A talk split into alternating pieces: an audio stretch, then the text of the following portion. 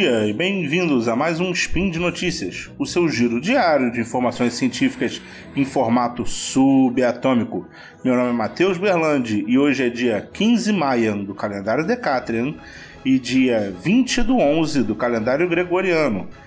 E hoje a gente vai falar um pouquinho sobre manufatura aditiva avançada e um pouquinho de ciência no Brasil também. Mas isso tudo logo depois da vinheta. Speed Notícias.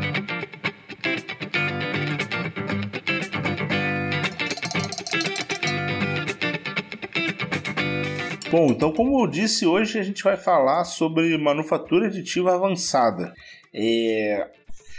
Eu aqui vou, vou dar nome aos institutos, vou falar sobre é, a, os, or, os organismos aqui de pesquisa que, que falam isso, mas não isso não é isso não é de forma nenhuma um jabá pago. É, é o, o que eu acho que pode ser feito melhor em divulgação científica, porque foi uma linha de pesquisa que eu tive contato direto é, enquanto profissional, né? Se, se mesclou aí com, os, com a minha atividade profissional. Hoje em dia eu não trabalho com pesquisa, né? Eu trabalho aí para iniciativa privada. É, então eu acho que eu vou trazer um pouco da perspectiva de como a iniciativa privada, como o processo produtivo aí tradicional pode se beneficiar de centros de pesquisa, de centros de de excelência aqui no Brasil, né? Então, eu procurando sobre técnicas de, de manufatura aditiva avançada, porque isso é o futuro, isso a gente pode falar várias coisas aqui, a gente pode dar várias voltas sobre manufatura aditiva, que ainda não é um processo com uma escalabilidade muito alta, né? mas está avançando cada dia mais, está evoluindo no, no, no, sentido de ser uma tecnologia de aplicação industrial, né? E procurando sobre esse tipo de tecnologia, eu cheguei no Senai Cimatec, é, lá da Bahia.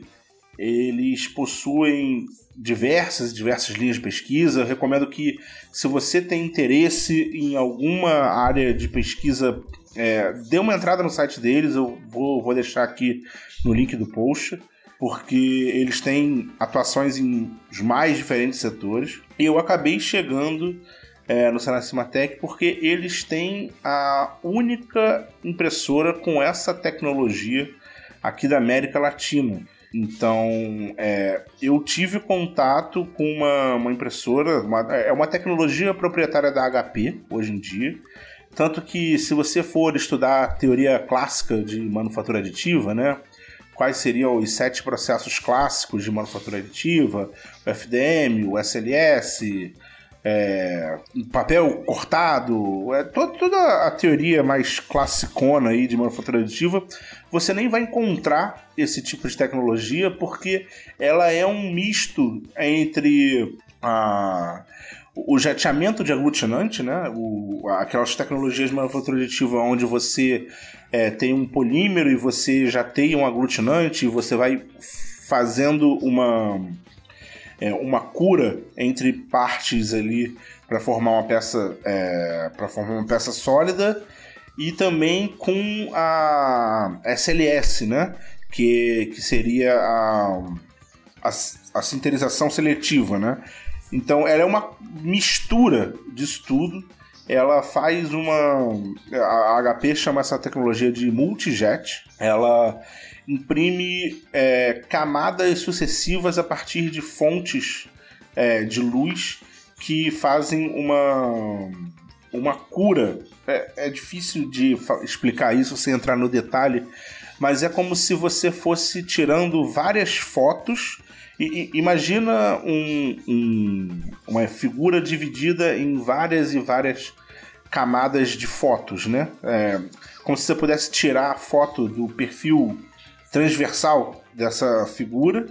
É, são coisas difíceis de explicar por áudio, né? Mas é como se você pudesse fatiar ela em fatias muito, muito finas e depois ir é, jogando essas fotos, imprimindo essas fotos é, camada a camada numa, numa bacia, né, uma cuba, é, que vai aumentando de o polímero ele está em pó, né? É, é, essa é uma técnica de impressão para polímeros, né?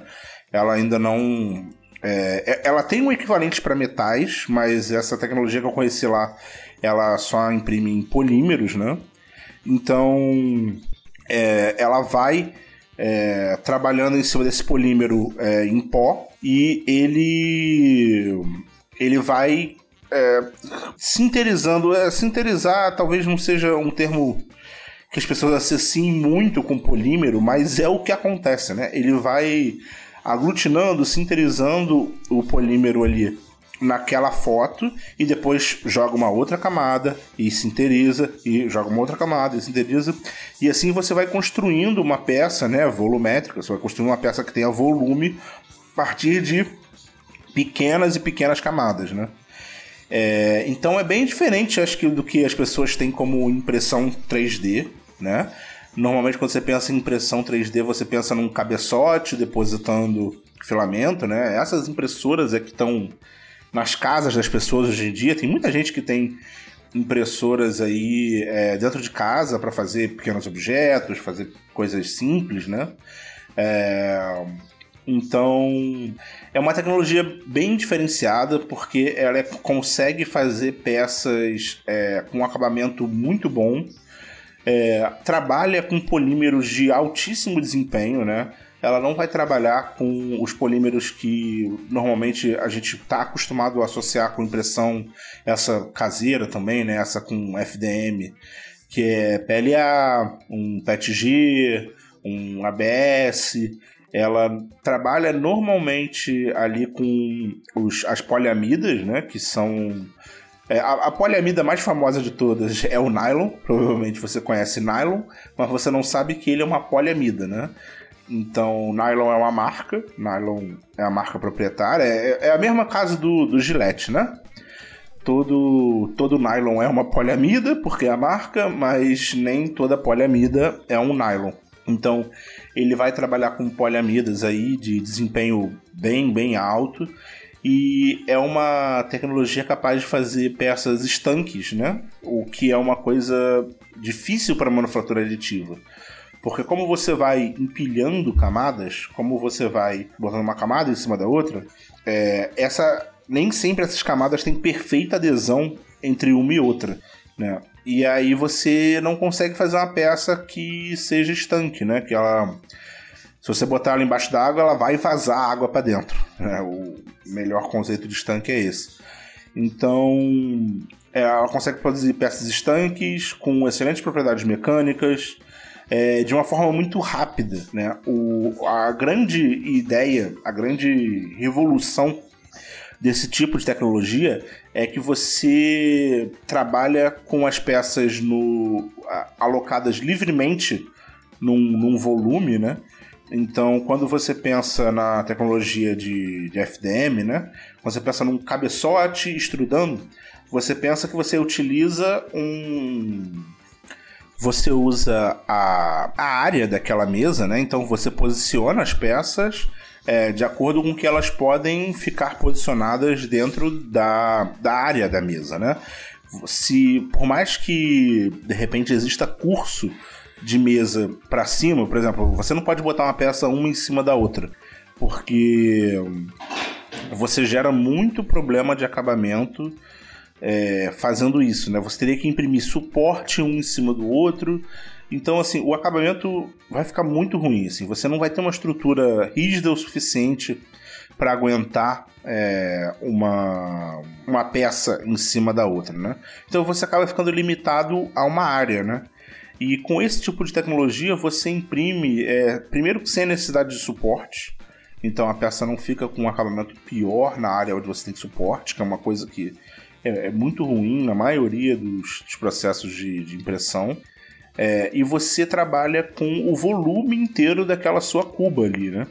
Então você pode produzir, então você pode produzir numa, numa cuba só, né? De uma vez só, peças que fiquem uma em cima da outra, sem o menor problema de acabamento, sem o menor problema de, é, de velocidade. Então você agiliza muito o processo, você agiliza muito.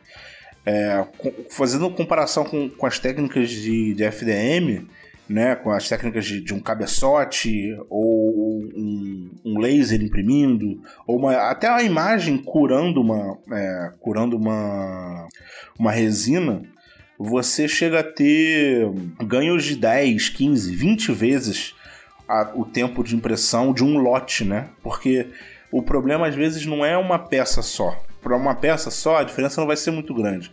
Mas se você tiver que imprimir 30 peças ao mesmo tempo, 40 peças ao mesmo tempo, essa tecnologia é muito, muito mais rápida do que um cabeçote, né? O cabeçote ele vai ponto a ponto. Essa tecnologia ela vai é, em superfície superfície, né?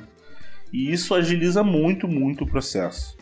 E, como eu disse, essa é a única impressora desse tipo na América Latina. A única impressora desse tipo na América Latina fica aqui no Brasil, lá em Camaçari, no Senai Cimatec Park. Então, eu acho que isso é o tipo de coisa que não chega, não chega nas pessoas. O, o, a gente fica com a, com a impressão de que a nossa ciência é sucateada, ou que os nossos trabalhadores são guerreiros da ciência, mas tem, tem esse lado.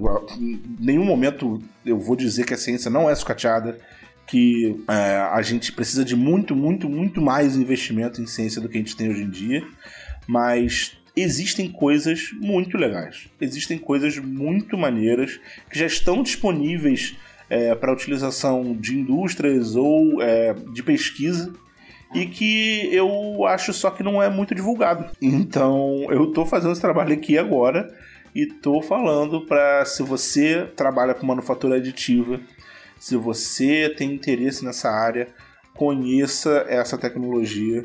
É, vão ter links aqui no, no, no site.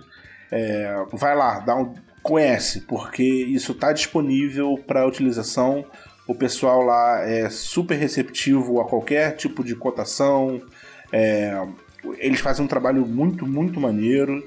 Então, é, eu queria deixar essa imagem aqui de que existem é, produtos de ciência muito, muito maneiros no Brasil e que a gente, eu vou, vou trazer aqui também, vou intercalar com, com minhas outras contribuições aqui, vou me propor a, a divulgar mais isso, porque eu acho que precisa ser divulgado, as pessoas precisam saber que a gente tem produtos de ciência muito, muito relevantes aqui no Brasil como uma potência local de ciência também, né? Então é isso, por hoje foi um spin diferente, espero que tenha agradado a todo mundo. É, se você quiser trocar uma ideia, se você quiser conversar, fala lá no post, né? Bota lá seu comentário no, no site. É o jeito mais fácil da gente conseguir trocar uma ideia a gente conseguir conversar sobre os assuntos aqui. Esse programa não existiria sem a colaboração de todo mundo no Patreon, no PicPay, no Padrim. A colaboração de vocês é fundamental para que a gente continue aqui produzindo e trazendo essas informações e conseguindo contribuir com a ciência de alguma forma, né? Bom, por hoje é isso aí e até amanhã.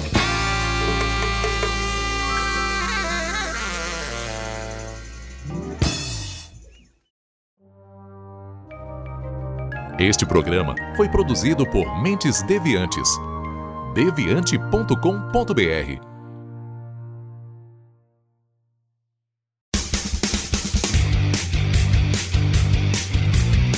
Cortes, edição de podcast.